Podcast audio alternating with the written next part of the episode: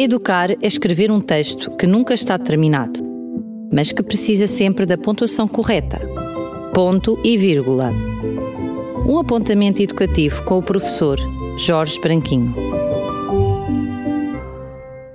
Hoje trago para nossa reflexão a seguinte pergunta: Serão as regras e os limites que colocamos às crianças uma conveniência ou uma necessidade?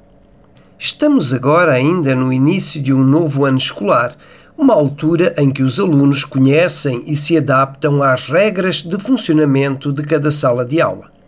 Mas quem é que beneficia com essas regras e com esses limites que são então definidos?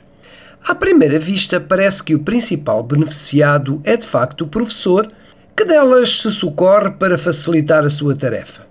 Porém, um olhar mais atento revelará que a sua importância é potencialmente superior ainda para as crianças.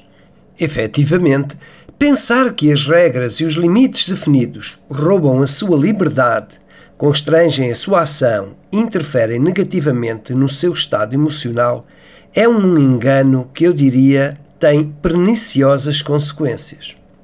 Quantas brigas se geram nos recreios porque, a meio da brincadeira, alguma criança resolveu apresentar uma regra que até então era desconhecida por todos os outros. Também na vida, na escola e também em casa, as crianças precisam de conhecer previamente as regras e os limites. E entenda-se este as crianças precisam não como um as crianças devem, mas efetivamente como um as crianças têm necessidade. Sem eles, sem esses limites, as crianças ficam reféns dos seus impulsos e com a noção de que tudo pode acontecer sem que consigam fazer nada para o evitar.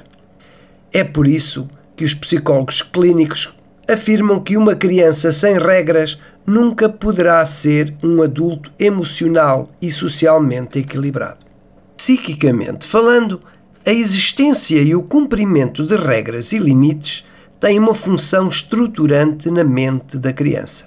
Para tal, importa que essas regras ou esses limites sejam claros, coerentes, firmes e permanentes. Por vezes, o cansaço leva a que nós, pais ou professores, sintamos a vontade de fechar os olhos e fazer de conta de que não observamos a criança a de respeitar uma regra. Tenhamos consciência de que, se o fizermos, não estamos, na realidade, a ajudá-las. Estaremos nós de acordo? Marcamos então o nosso próximo ponto de encontro no próximo ponto e vírgula. Educar é escrever um texto que nunca está terminado, mas que precisa sempre da pontuação correta. Ponto e vírgula. Um apontamento educativo com o professor Jorge Branquinho.